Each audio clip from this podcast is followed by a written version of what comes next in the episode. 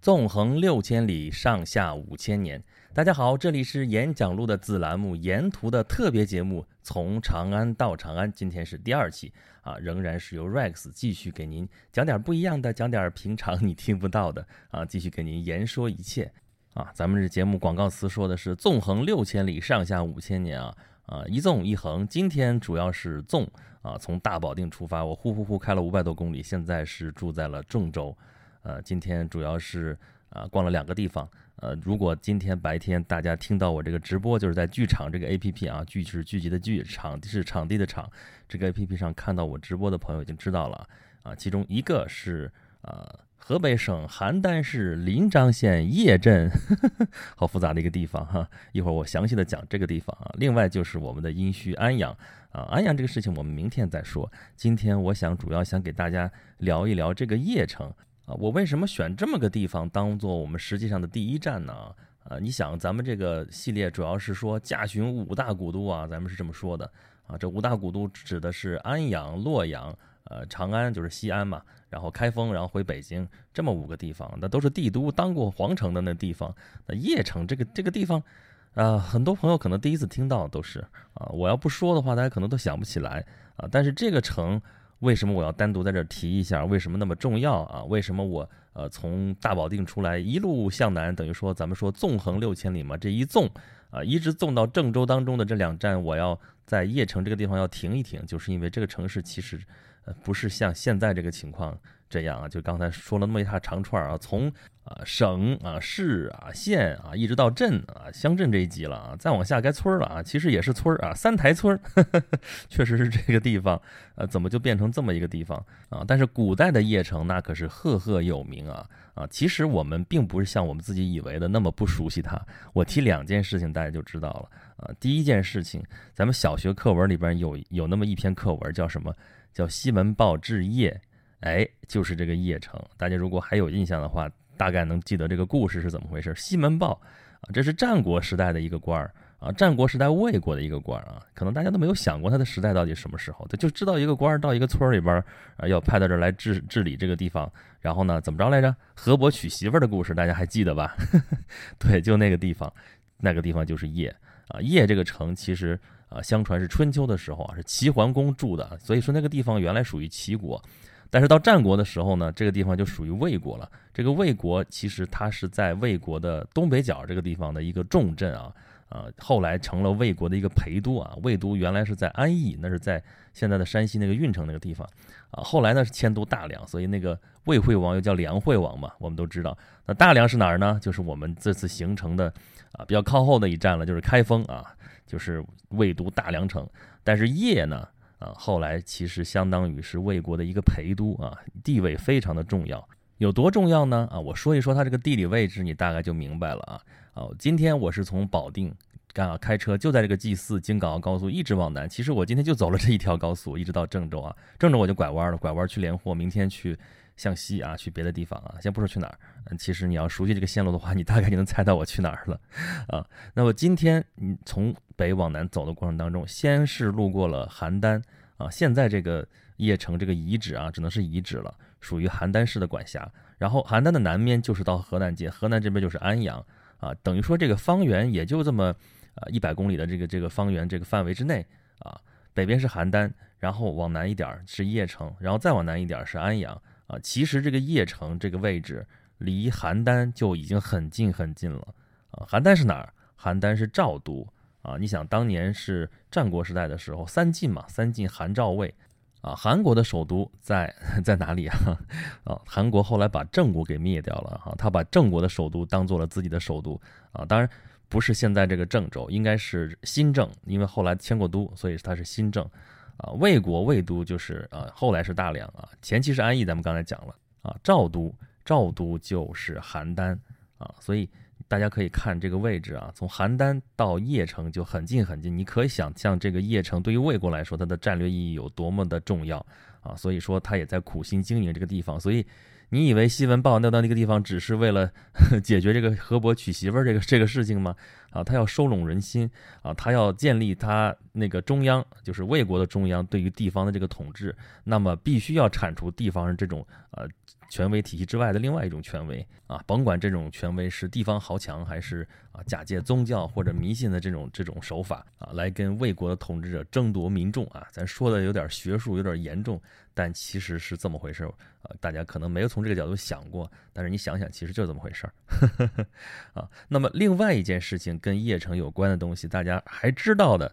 是什么呢？非常熟知的，就是大家如果看过《三国演义》的话，就能啊知道里边的一段非常著名的故事，就是诸葛亮到江东去劝说孙权和周瑜来联合起来，共同对抗曹操啊。当时他使到的一个是激将法，怎么激的呢？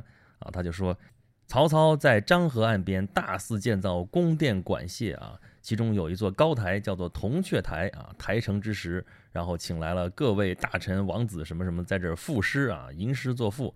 啊，其中就有曹子建啊，曹植他的儿子写了一篇叫做《铜雀台赋》，这是千古名篇啊。其中有这么一句，这句说的是什么呢？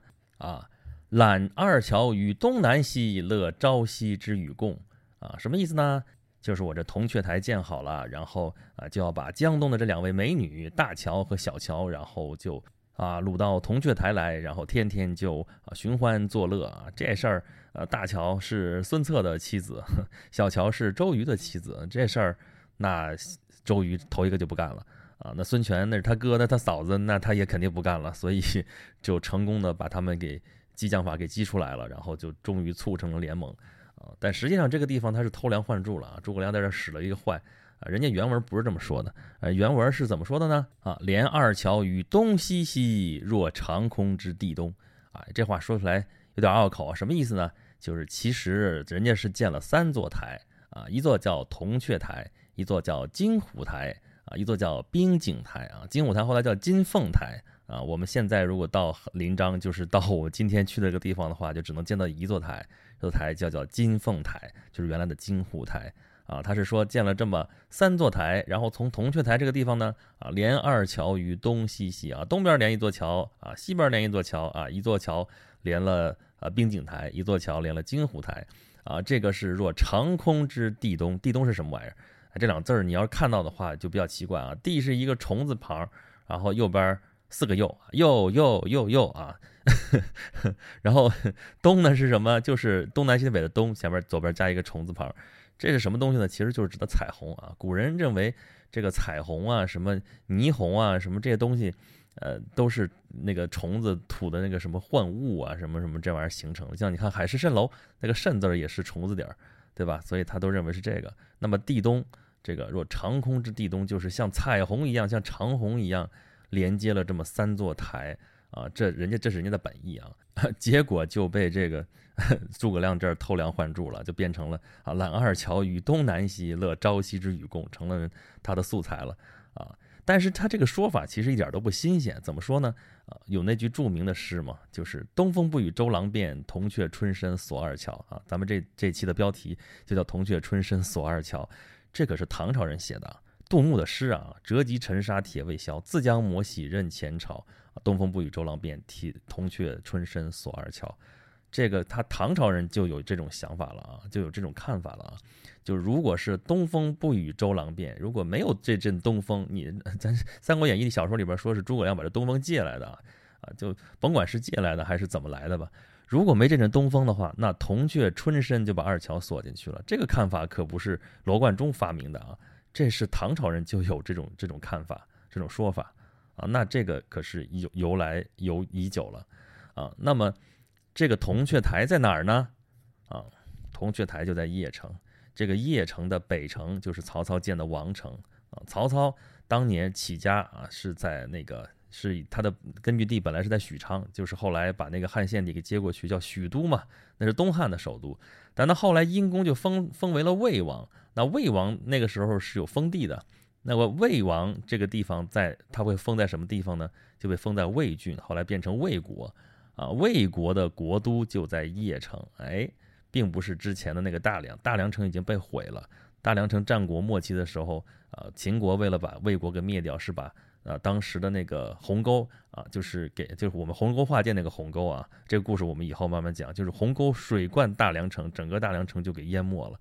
所以魏国的那个中心城市就变到了变成了邺啊，就是魏地啊，就是魏国灭亡了之后，那块地方还仍然是魏人魏地，它的中心就是邺，所以魏王就被封在了邺城，所以这是曹操的首都啊。如果你今天就是现在这个时候，你跟我一样也到这个地方去看一看的话啊，就是这个邺城遗址啊，它主要有两个东西，一个是邺城博物馆。一个是那个遗址公园啊，遗址说三台嘛，刚才说有啊三座台啊，这三座台，所以这个地方真的就是三台村儿。这个村儿里边呃，真真正正的真东西能留下来的啊，其实不少。但我们今天能看到的，主要就是一座台。这个台就是我上期节目里边讲到的啊。我说中国的古建筑这东西，你不要抱太多希望啊。你大概能看到的就是这种夯土台。呃，建那个房子也好，建那个城墙也好，能有这个夯土台就不错了。里边如果是要盖房子，能有点柱础，就是柱子底下垫的那个石头啊，或者其他的什么东西，就已经很不错了。上边的那什么什么木头结构，什么榫卯结构，你再精巧，一把火烧没了。就算没烧没，呃，你这个这么多年风吹日晒雨淋，早就完蛋了啊。所以你要到那地方看的话，啊，今天视频大家我也给大家给大家直播了啊，就是能看到。就只有金凤台的一座台子，三台只剩下一台了，剩下两台都已经被漳河水冲掉也好，怎么着兵荒马乱弄掉了也好，反正没有留下来，就留下了金凤台的一个夯土台啊，还有里边曹操的一条运兵的洞，也就剩下那么一小截了，啊，就剩这边这么点东西了。所以我上期节目的时候就说，咱们要想到这地方看的话，要想在这种地方去，你是思古也好，你是暮古也好，你是听故事也好。你就脑补吧，这里边脑补的东西可就多了去了啊！这个地方的文化的核心就是曹操，因为这个地方是曹操呃真正使他有名的起来的啊。之前确实也有名，然后新报置业是因为呃小学课文、小学语文课来普及，所以大家才知道 啊。但是我不提，大家可能也想不起来。啊，这个地方还有其他的地方有名，就在这个离这个邺城不远的地方，还是鬼谷子的故里哦，战国时候的纵横家啊。今天我就没去啊，但是大家知道有这个事儿就好了啊。然后再不远的地方，就是前几年大家新闻炒得沸沸扬扬的，我不知道大家是不是还记得，就是曹操的陵发现了，曹操的高陵啊，这个地方已经不不属于邯郸市了，不属于河北省了，已经属于现在的河南省安阳市的那个这个地界里边了。但是整整体这这个。啊，邺城遗址的这个范围啊，仍然把它包含在内啊。当时有传说说曹操生性多疑啊，树的仇家也多，所以他死的时候要治了七十二遗种啊，就是甭你你甭想我你你肯定不知道我埋在哪儿，我埋了七十二个遗种，你你你猜吧，你猜我在哪儿啊？后人还说那变发七十二遗种，总有一个是你的吧？我把这七十二个遗种全给你挖了，总总能找着吧？呃，结果也没找着。啊，那《聊斋志异》里边还说过，说啊，这个在那个漳河水哪天就，呃，露出出来河床了，然后发现里边有一个有一个墓啊，后来证明就是曹操的墓。说啊，你说是七十二遗冢，其实那七十二个里边根本就没有，你自己另外埋到别的地儿了啊。这小说加言也不好说啊。但是我们的考古工作者认定说，现在说的那个曹操高陵，就是在啊西高穴村啊，在安阳那个位置，就是曹操的高陵。它离我们今天说的这个邺城遗址其实并不远。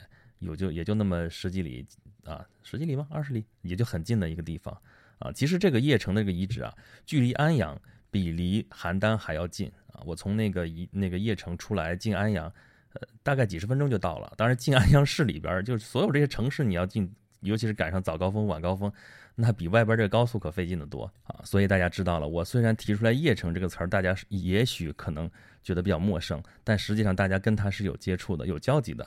啊，就比如说新报之夜，比如说铜雀台，至少这三个字大家说出来，大家应该是有个印象的啊。这个地方邺城这个地方这个遗址啊，在那么从曹操开始，大概有那么三四百年的时间，是方圆这个大概几百里地啊之内啊，就是它的一个政治中心啊。因为什么呢？因为那个北边是我们刚才说了是邯郸，但是邯郸已经残破了啊，从一个诸侯国的国都已经变成了一个非常一般的一个一个城市了，都可能都不是城市了，在古代那个时候啊，所以邺城就自然而然取代了邯郸的位置，在那个就是区域性的那个政治中心就在邺城啊。那么曹操把这定为王都之后，这儿就一下子发展起来了，然后他建立了非常好的基础。当然后来曹丕代汉的时候是迁都迁到了洛阳，就所以曹魏的首都后来是在洛阳啊，但是这个。这个规模已经出来了，那么后来是五胡十六国啊，什么后赵、冉魏、前燕啊，你这都是十六国里边的小国啊，但是都很重要。尤其是比如说像冉魏这样的国家，虽然只存在了两年，但是它对于我们现在说我们啊汉族人是非常重要的。那时候他颁布的杀胡令，因为当时北方已经被胡人，就是所谓的五胡嘛，五胡乱华已经乱得不像样子了啊，汉人已经面临的呃亡国灭种的危险，真的是灭种的危险。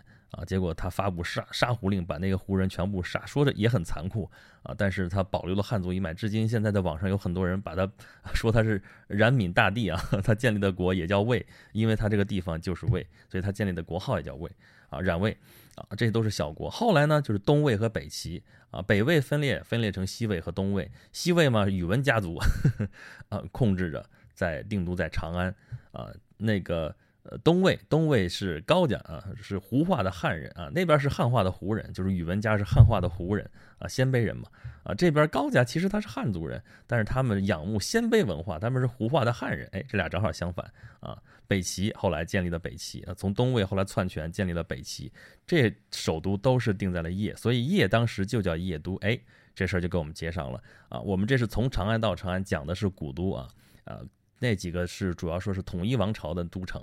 但是这个邺城是啊地区性的割据势力的呃都城，咱们选了一个典型，就是这个邺城。我本来想选邯郸，但是后来想了想，我觉得邺城可能更重要，因为邯郸赵国在战国的时候其实并没有那么啊，它很强，但是还没有强到没有重要到嗯像邺城这个地这个地位。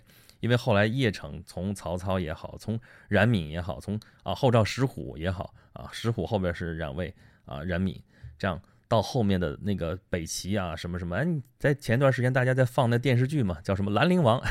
兰陵王是哪儿的兰陵王啊？高长恭，你听他姓高，他就是北齐的一个王啊，就是封的一个诸侯王，非常年轻，非常漂亮，柔柔弱弱像女子，但是打仗非常凶猛，所以他上阵的时候戴面具啊，然后屡战屡胜，屡战屡胜啊，后来是被宫廷斗争啊，被呃给弄死了，所以。自毁长城啊！自毁长城说的典故本来不是他，但其实也是这个意思。后来北齐就这么灭亡了。然后啊，北齐灭亡了之后，这个邺城其实还是非常重要，这是地区性的一个非常重要的城市。哎，就是因为它重要，所以呃，就有人以它为基础，以它为基地啊，来造反。谁呢？尉迟迥。然后后来就被隋文帝杨坚，那时候他还没有篡权，是北周的权臣。就把它给灭掉，不光灭掉，而且把邺城整个就全部毁掉了啊！把这夷为平地啊，这个城就不要了。所以辉煌几百年的邺城邺都就变成了一片废墟啊！乃至今天，我们就只能看到一些像这个金金凤台这样的夯土台，就是也就剩这点东西了啊！当然，你去挖，说二零一二年还挖了一堆佛造像啊，什么这些东西，那都是遗址，都是在地底下挖出来的，重见天日的东西了。也就是说。啊，邺城这个城就是现在这个位置，我说的这个城，啊，在隋朝开始之前就已经完蛋了，没有了啊。但是你在唐朝你要看到文献的话，你还能看到邺城啊这个词啊，比如说呃，杜甫写的《石壕里》，三吏三别嘛啊，《石壕里》里边就有一句“三男邺城戍”，啊，三个他的三个男孩都去参加了邺城的战争，当时是安史之乱嘛，嗯，那这个邺城是哪儿？啊，这个邺城就是后来又新建那个邺城，就是那个邺城毁了之后，那些人其实并没有全杀光啊，那是也是他的子民，他是臣民啊，啊，怎么办呢？那个地方反正是那个城要毁了，因为它太难打了，呃，打下来之后就一定不能再留着它。那这些人去哪儿呢？就往南走那么几十里、上百里啊，不到一百里，就几十里地啊。另外给他建一座城啊，在那个地方，后来因为那个区域离得并不远嘛，所以它也叫邺城。呃，其实是哪儿呢？名字已经改了，就叫安阳。对头，所以后来再说邺城，指的就是安阳啊。所以我今天是在古邺城遗址站了一站，又到了安阳城啊。所以其实这两个地方曾经都算是邺城。所以啊，在说统治全国的首都之前啊，我们说了这么一个地方性政权的一个首都。就是邺城，也称为邺都啊。那么它的历史可以追溯到齐桓公啊。齐桓公建成，西门豹治邺，然后曹魏啊，曹操在这儿建王都啊。后面这是呃一系列的这种五胡十六国啊，还有北朝的这几个呃这几个王朝在这儿定都，所以它曾经非常的重要，但是现在废弃了啊。它的文化也非常的重要，对于中国现在的去研究古代文学的话。我们仍然是耳熟能详的是谁？呃，那个时代就是曹操，他们父子叫什么三曹嘛啊，曹操、曹丕、曹植啊。曹植不光写了这个《铜雀台赋》啊，后来他的《洛神赋》啊，什么《白马篇》《七哀诗》啊啊，曹植七步成诗的故事我们都知道，而且还有个成语也是从他这儿来的，什么呀？啊，才高八斗，这词儿是谢灵运来形容曹子建，就是曹植的啊。怎么说呢？啊，天下兼才一共就一担啊，一担是十斗啊，一担是十斗。曹子建独占八斗，这叫才高八斗。然后，当然这位诗人，这位呃谢诗人也毫不谦虚啊，我呃我占一斗，嗯，已经很不少了。那个曹子建就占了八斗，他能占一斗，那剩下那一斗呢？呃，其他人分，其他人可多了去了。所以这位谢诗人看上去很谦虚啊，说啊能曹曹子建是八斗，我这一斗根本比不上。但他实际上还是呃觉得自己挺牛的，要不自己能占一斗，能抵得上剩下所有这些诗人之和，你就想吧这话 啊，不光是三曹，想当年建安七子啊，建安年代啊，就是汉献帝的年号嘛，就曹操当政的时候，就是东汉的建安时代，所谓建安七子啊，什么孔融啊、陈琳啊、王粲啊，还有什么。